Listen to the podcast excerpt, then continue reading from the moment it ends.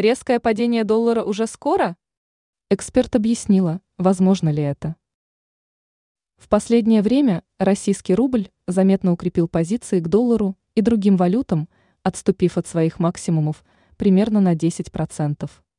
На этом фоне многие аналитики заговорили о долгосрочной тенденции к укреплению российской валюты и даже о новом суперцикле, при котором подорожание энергоресурсов могло бы прочно поддерживать рубль. Возможно ли резкое падение доллара? Как сообщает Банквайрос.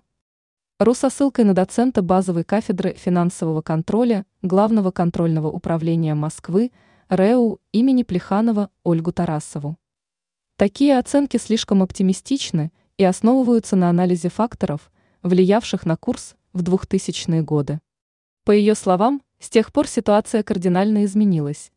Россия уже не первый год живет под жесткими санкциями, наносящими ущерб экспортным поступлениям, а бюджет исполняется с немалым дефицитом. По мнению эксперта, возврат курса доллара к отметке в 30 рублей невозможен. Она напомнила, что в золотую пору российской валюты, когда доллар стоил 30 рублей, нефть стабильно стоила выше 100 долларов за баррель, а дефицит бюджета был исключением из правил. Сам размер бюджета, конечно, вырос за этот период, но чуть более чем в трех раза – так что цифры дефицита тогда и сейчас более чем показательны, добавила эксперт.